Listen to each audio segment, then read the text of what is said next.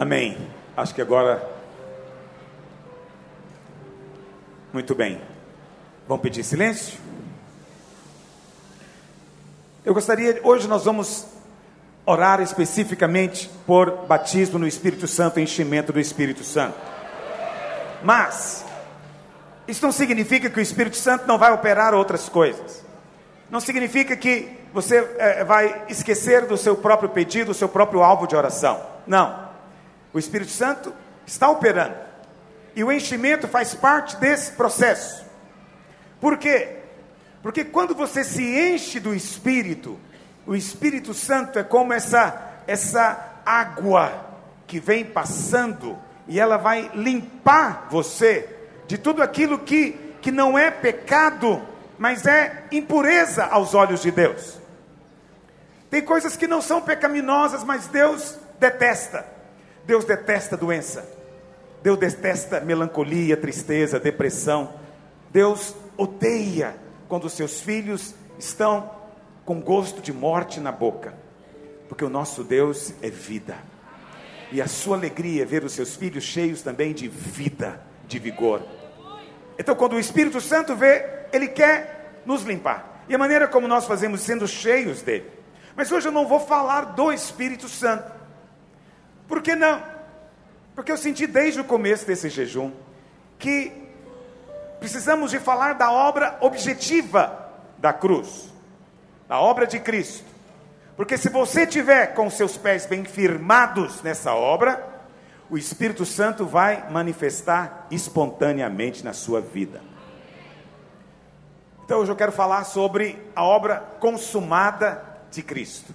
Diga, obra consumada que eu quero dizer com obra consumada?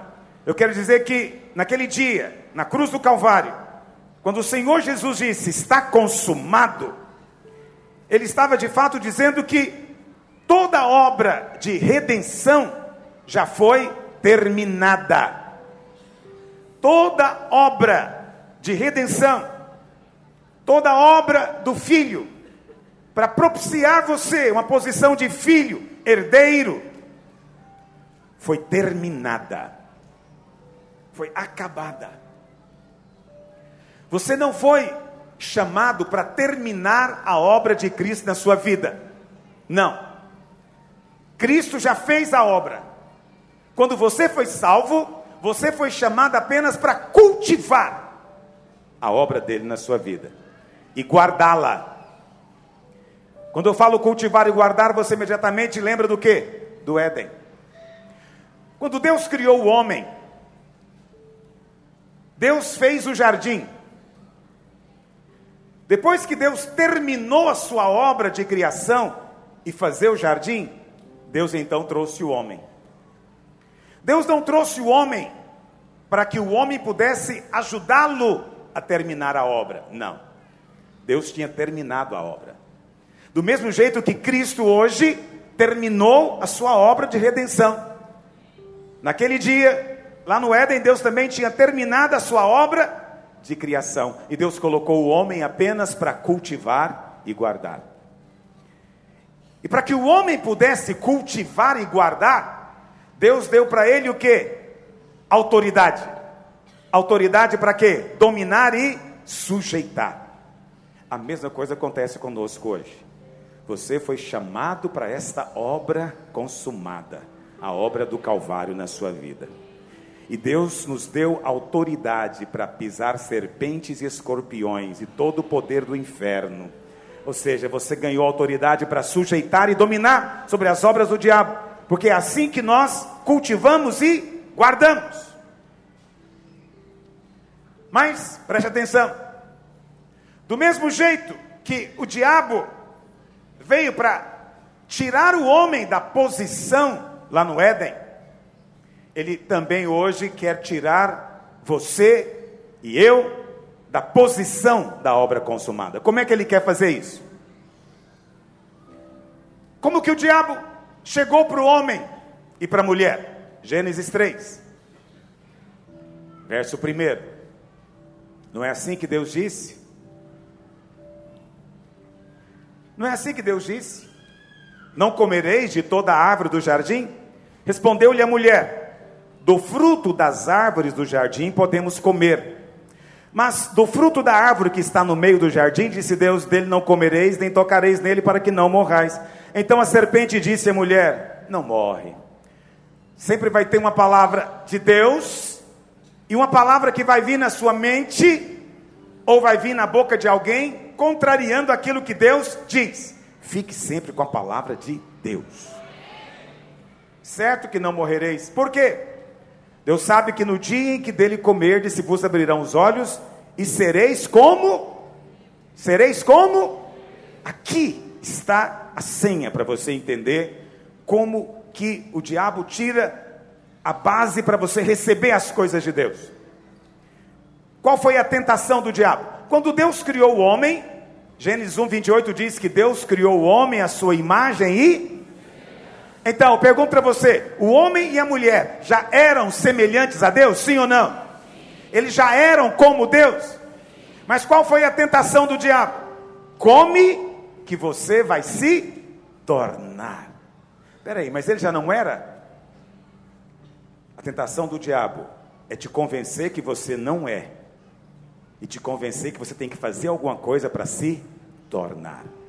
Quando você faz isso, você é expulso do Éden. Você é expulso da posição. Você perde herança. Você então vai cultivar a terra. A terra que agora é amaldiçoada, que simboliza, portanto, a carne. E você vai ali agora cultivar a carne para tentar sobreviver. Mas a vontade de Deus era que você permanecesse na posição. A mesma coisa acontece hoje. O diabo chega para você e fala o que para você? Você precisa se tornar justo. Você tem que se comportar melhor para se tornar justo. Você não tem se comportado bem. Você vê, parece que o diabo está do seu lado. Ele está querendo que você se comporte bem. Mas o que muitos crentes não entendem é que a tentação é a mesma. A Bíblia fala que por causa da obra consumada, terminada, você já é justo. Você já recebeu o dom da justiça. A, justi a sua justiça agora não tem nada a ver com o seu comportamento. Você recebeu a justiça de Cristo. A justiça de Cristo foi dada a você. Então agora você já é justo. Quantos creem que já são justos? Mas quando você faz algo, presta atenção, com o objetivo de se tornar o que você já é, o que Deus diz que você é, você perde a posição. O Espírito não pode confirmar na sua vida. Você tem que permanecer crendo no que não está vendo. Ninguém está vendo a sua justiça. Seu vizinho não vê, seu marido, sua mulher não vê, você próprio, quando se olha, não vê. Mas Deus diz: Eu vejo, eu coloquei em você a minha justiça. E se Deus está vendo, o que importa o que os outros estão vendo? Deus está dizendo que Ele está vendo justiça em você. Quantos creem na palavra de Deus? Então preste atenção. Se você fica na posição da obra consumada, você permanece na herança, permanece no jardim, você continua cultivando e frutificando diante de Deus. Por quê? Você ficou com o que Deus diz que você. Mas quantos crentes começam a vida cristã se esforçando para se tornar bons, justos? Entende o que eu estou dizendo? Mas vamos, vamos falar de mais coisas que a gente se esforça. Eu pergunto para você: você é amado ou você tem que se tornar amado? Presta atenção. Se o diabo te convence que você tem que fazer alguma coisa para Deus te amar, você está dizendo que você não é. Então ele conseguiu te convencer, como convenceu Eva. Você não é semelhante a Deus. Come o fruto que você se torna. Para você ele diz: Não, não, não. Deus ainda não ama você como ele gostaria. Ele não está feliz como ele gostaria. Você vai ter que fazer isso primeiro. Aí quando você faz isso, você perde. O diabo ganha espaço. Sabe por quê? Você duvidou daquilo que você a sua identidade. A sua identidade é baseada naquilo que Deus diz que você é. Eu sou tudo aquilo que Ele diz que eu sou. Está me acompanhando? E é muito comum, num momento como este de jejum, em que você quer receber um milagre, e o diabo vem te dar boas sugestões. Para quem sabe Deus ficar mais contente com você e te amar mais.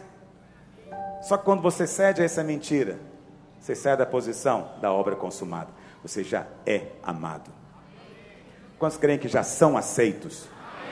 Mas o diabo quer convencer alguns que ele tem que fazer algo para ser aceito. Então ele já não está mais andando na posição de alguém que é aceito. Não, eu tenho que fazer algo. Eu preciso de me analisar, eu preciso de me sondar, preciso de ver se em mim há algum caminho mal, eu preciso de me guiar pelo caminho eterno. Por quê? Porque eu preciso que Deus me aceite. Quando você vive assim, o milagre não flui na sua vida. Mas quando você chega na reunião, independente do que o inferno diz, você declara: Eu sou amado e eu sou aceito. Porque tudo que Ele é nesse mundo, eu sou também. Se Cristo é aceito, eu sou aceito, então eu sou aceito. Quando você chega na reunião, independente de sentir, independente de ver, independente da opinião que alguém tenha, e você ergue a mão e declara: Eu sou aceito, o céu se abre sobre a sua cabeça.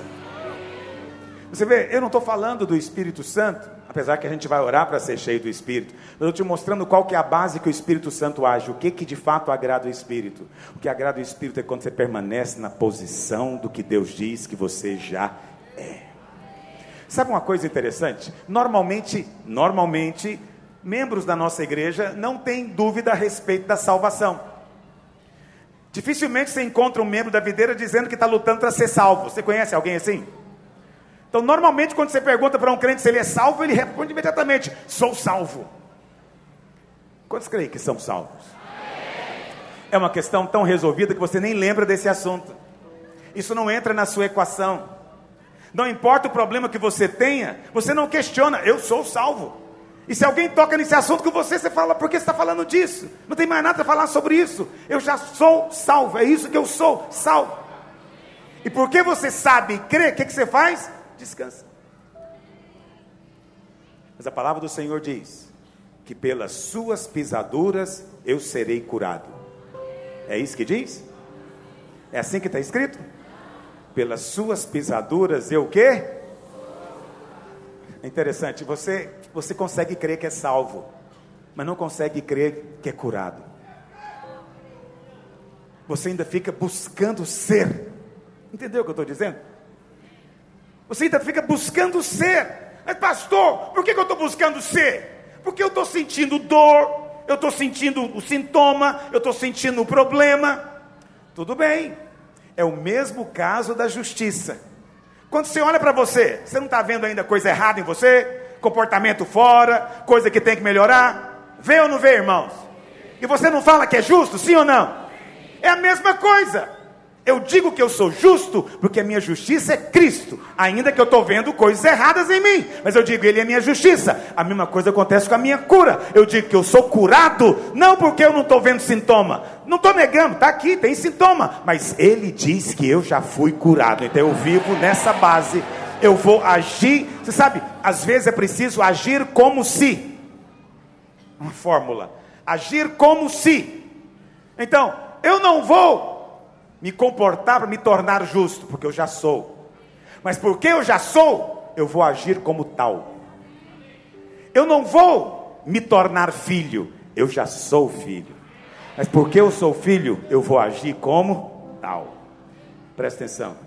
Eu creio que eu já fui curado. Se você crê que já é, age como tal.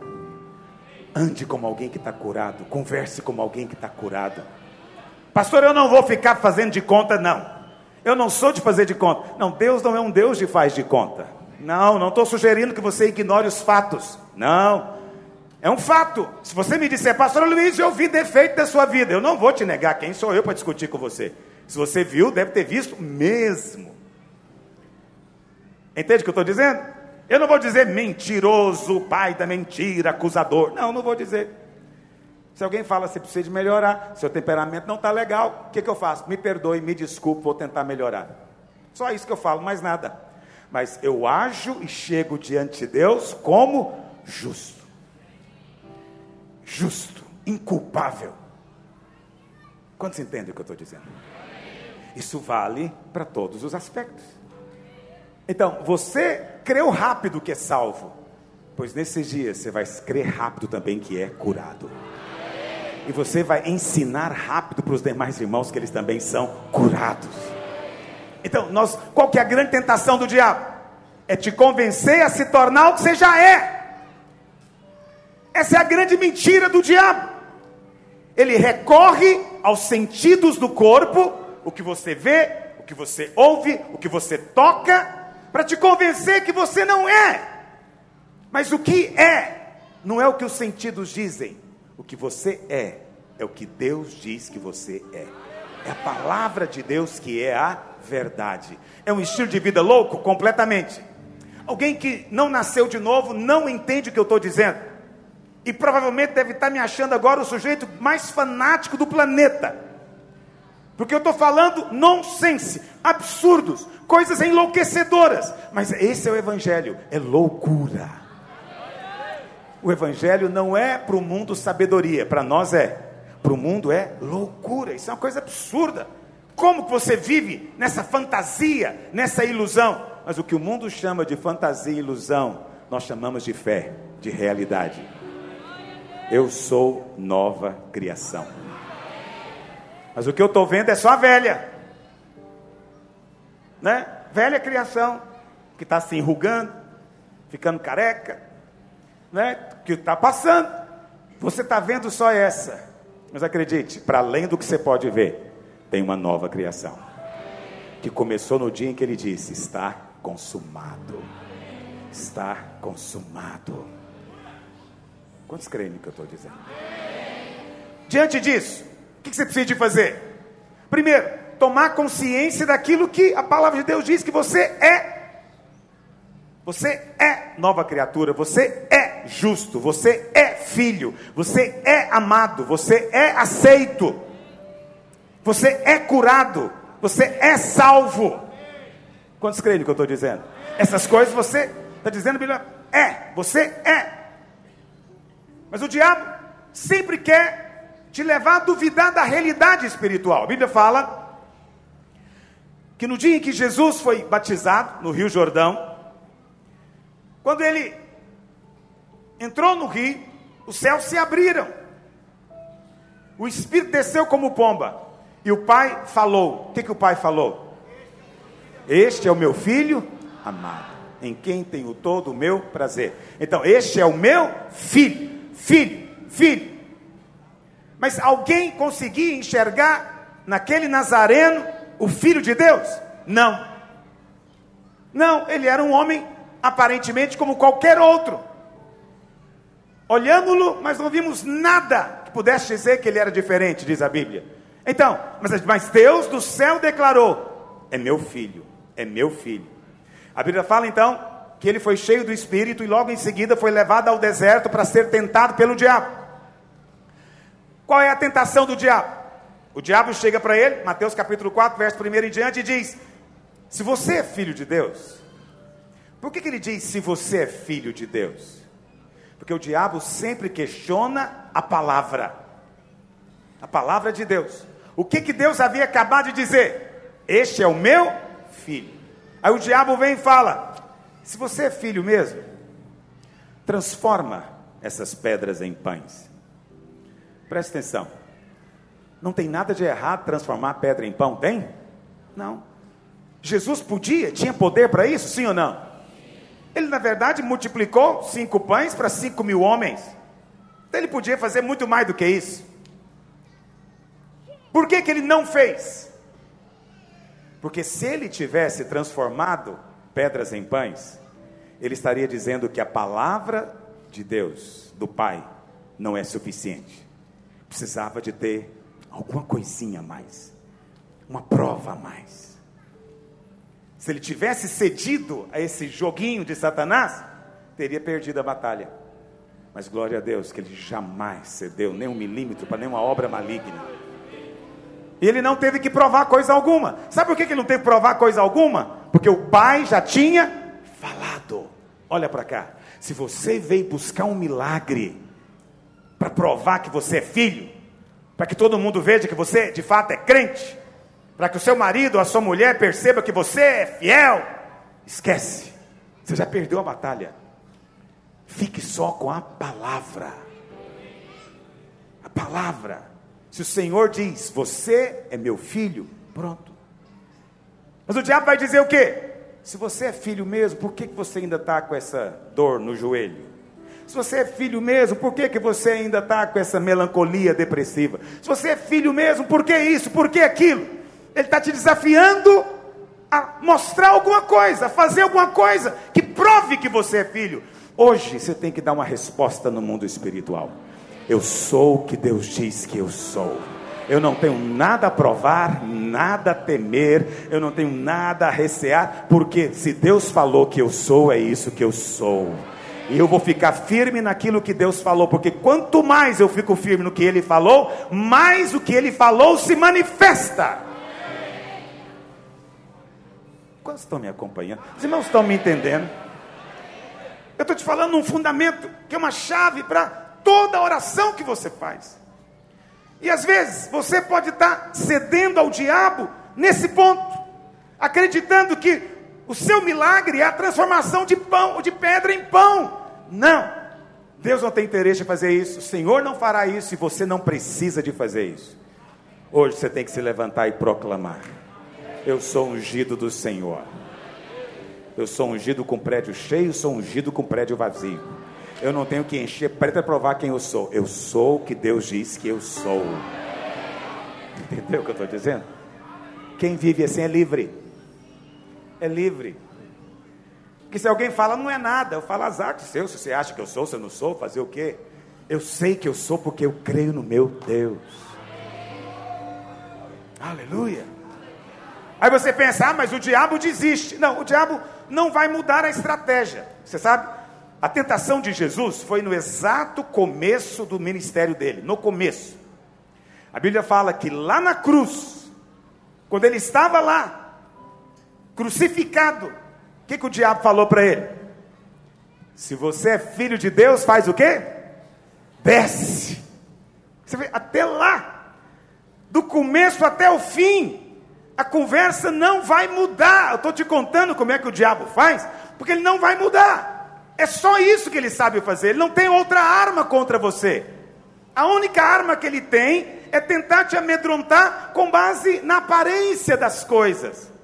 Sim, porque Jesus crucificado, ensanguentado, com as mãos e os pés cravados, com a coroa de espinhos, não parece o quadro do Filho de Deus vencedor. Não parece o quadro daquele que veio e prevaleceu. Nada parece naquele momento. Nada parece naquele momento. Mas mesmo assim o Senhor Jesus permanece, sabe por quê? O que importa é o que o Pai disse. Vai ter momento que vão dizer para você: você não parece nada do que diz. Vão dizer que a sua vida não parece nada do que deveria ser. Mas esse é o momento em que você não vai descer da cruz. E você vai dizer: Eu sou filho porque Ele me gerou. Eu tenho uma natureza dele. Eu não tenho que provar coisa alguma. Foi assim com Jesus, vai ser assim conosco também. Esses dias eu falei para os irmãos aqui, vou repetir agora, porque a gente vai também hoje ter um momento de oferta. Não estamos fazendo oferta todos os dias, apenas dois dias para pagar o ar condicionado, a energia elétrica. Olha para cá. Lá em, lá em 2 Coríntios 8, 9, a palavra do Senhor diz, diz assim: E vocês conhecem a graça de nosso Senhor Jesus Cristo, que sendo rico, se fez o que? Pobre, para que pela sua pobreza vocês se tornassem o que? Agora é duro, né? Eu acabei de falar que você é curado, agora eu vou falar que você é rico. Agora que vão dizer que eu fiquei enlouquecido de vez. Ah, essa doutrina é muito estranha, mas não, não é minha, não foi eu que inventei, aleluia. É a mensagem do Evangelho. Pois conheceis a, diga eu conheço a graça. Olha, e cada dia você vai conhecer mais, porque o Espírito Santo está descortinando diante de nós. E quanto mais você conhece, mais alegria e liberdade você tem.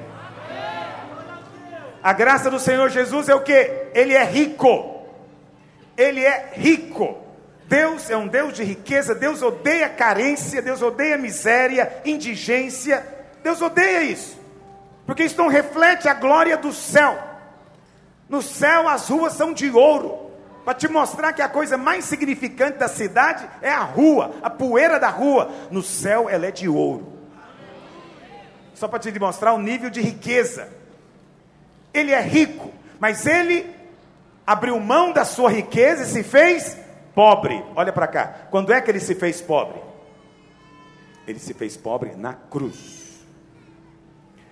Na cruz ele estava despido, desnudo, sem nada, completamente exposto. Ele se fez pobre. Naquele momento na cruz ele se fez pecado por causa de nós, para que nele fôssemos feitos o quê? Justiça. Naquele momento na cruz ele se fez o que? Doença, para que pela sua pisadura nós fôssemos sarados. Naquele momento ele ele tomou a nossa miséria. Hoje nós confessamos aqui Gálatas 3:13, ele se fez maldição. Ali na cruz ele estava se fazendo maldição. Para quê? Para que a bênção de Deus chegasse a você. Essa é a bênção da nova aliança, a troca do Calvário, essa extraordinária troca.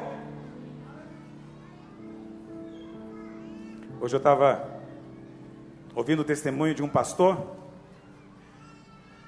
e a conversão dele, achei muito interessante, nunca vi uma conversão dessa.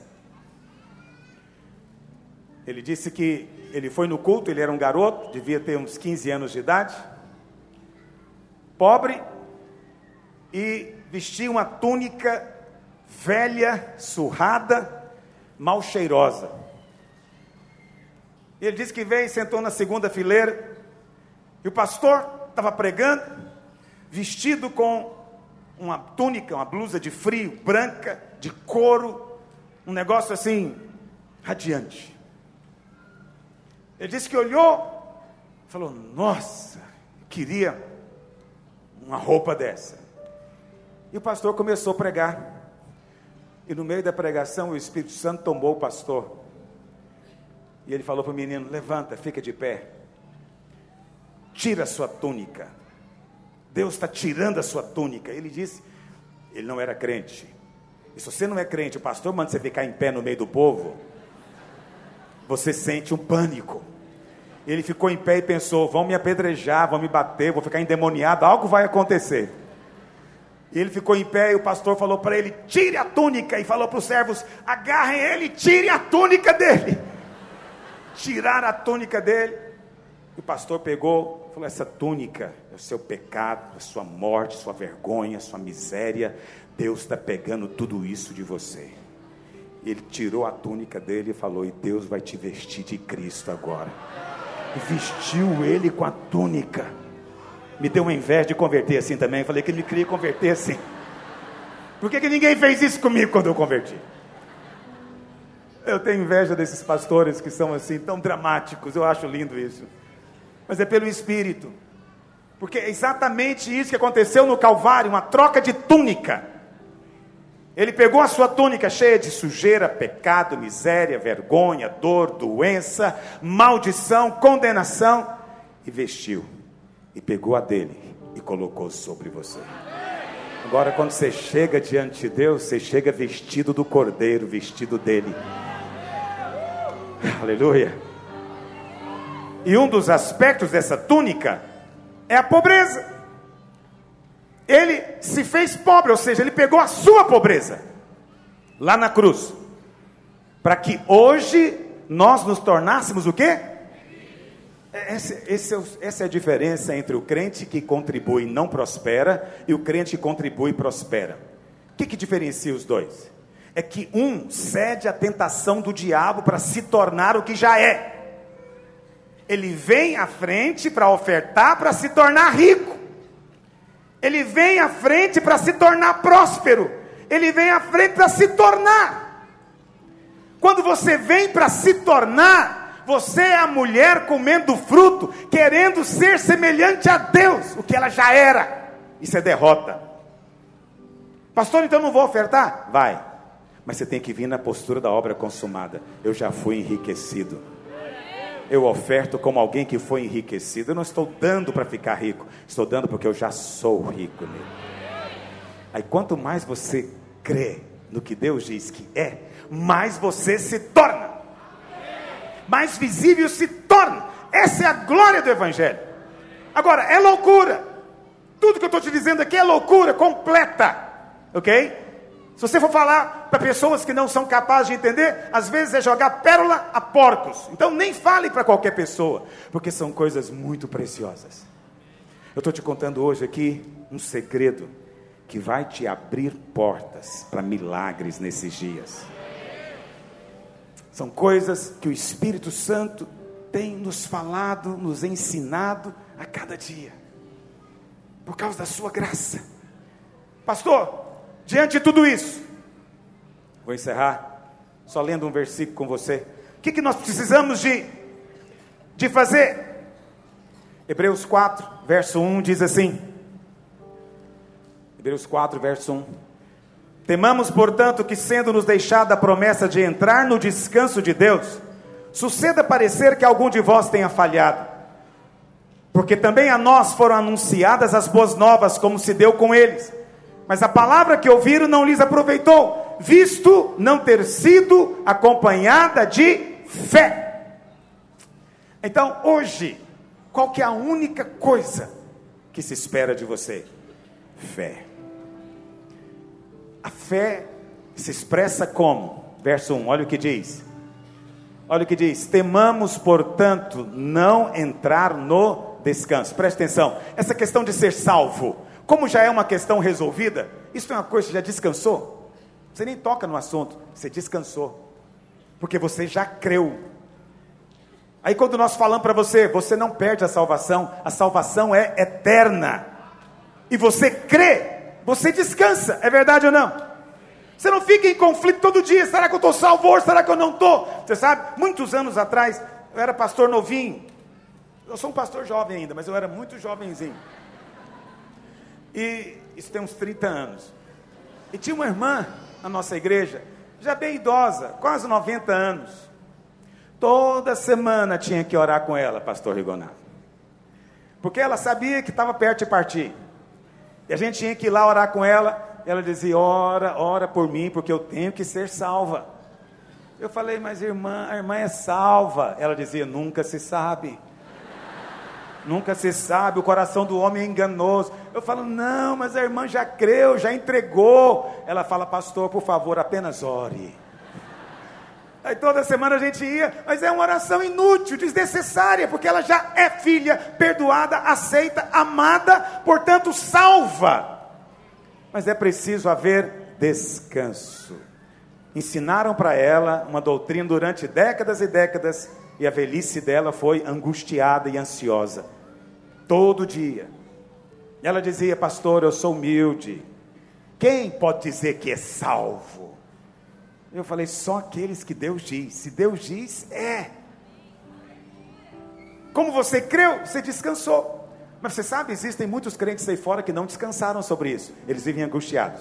Eles não têm 87 anos, às vezes são jovens. Jovens. Estão angustiados. Toda semana vem para o culto a ser salvo de novo. Alguns vão se batizando muitas vezes no decorrer da vida, porque acreditam que vão perdendo e perdendo, e é assim que vivem escravizados, vivendo na miséria, sem a bênção de Deus, porque estão tentando se tornar o que já são. Você já é. Você era aquela lagarta, suja, imunda, mas Ele amou você. E Ele fez uma obra de transformação, metamorfose em você. E você agora se transformou nessa borboleta colorida, gloriosa. Mas essa borboleta, quando ela pousa no lixo, ela não vira lagarta novamente. Deus não diz do céu, encostou no lixo, bem feito, fazer o quê? Vai mais. Não, Deus não diz isso.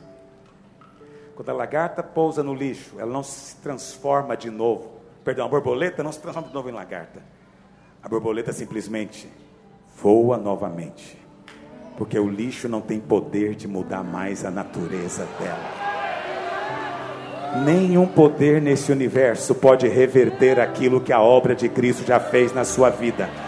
Nada pode mudar a realidade. Se ele diz que você já foi perdoado, nada pode reverter isso. Se ele diz que você é amado, nada pode mudar isso. Se ele diz que você é salvo, nada pode reverter isso. Se ele diz que você é justo, é isso que você é. Se ele diz que você é curado, é curado.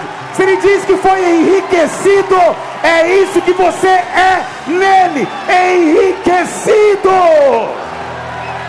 Essa é a verdade do Evangelho. Nada no universo pode mudar. Nem a opinião do seu vizinho, nem do seu cônjuge, do seu parente, nem a voz do diabo na sua mente. Nada pode mudar. Essa é a realidade. O caminho está aberto, o sangue foi derramado e o espírito já foi liberado. Hoje, quando você abrir a sua boca, vai jorrar um rio de água viva do seu interior. Milagres, milagres. Irmãos, há mais milagres para acontecer. Mas eu tenho orado por milagres na sua vida. Para selar esta mensagem na sua vida. Não é que eu preciso de prova, não preciso de prova. Mas acontece que a mensagem do Evangelho precisa do selo de Deus. Não pode ser opinião de homens. Não pode ser a teologia que o pastor, a doutrina que o pastor Fulano ensina. Não, não seguimos homens, nós seguimos o Evangelho nós seguimos o ensino dos apóstolos. E a vontade de Deus é que haja o selo na sua vida. O Senhor escolheu esses 21 dias para selar. Eu digo para você, eu não estou cansado. Eu me sinto renovado. Eu venho para cá duas horas antes. Eu estou sonhando com essa reunião todo dia. Eu, de noite, dormindo, eu estou cultuando a Deus. O louvor não acaba. Eu chego na minha casa e o louvor continua. Eu vou dormir tem anjo cantando no meu ouvido. Sério, eu te falo na presença de Deus porque eu sei que o Espírito tem movido na sua vida. Ele não terminou o que ele começou, ele vai fazer muito mais. Fique em pé onde você está. Aleluia. Fala para o seu vizinho: não tente ser o que você já é. Viva a realidade da obra consumada. Aleluia.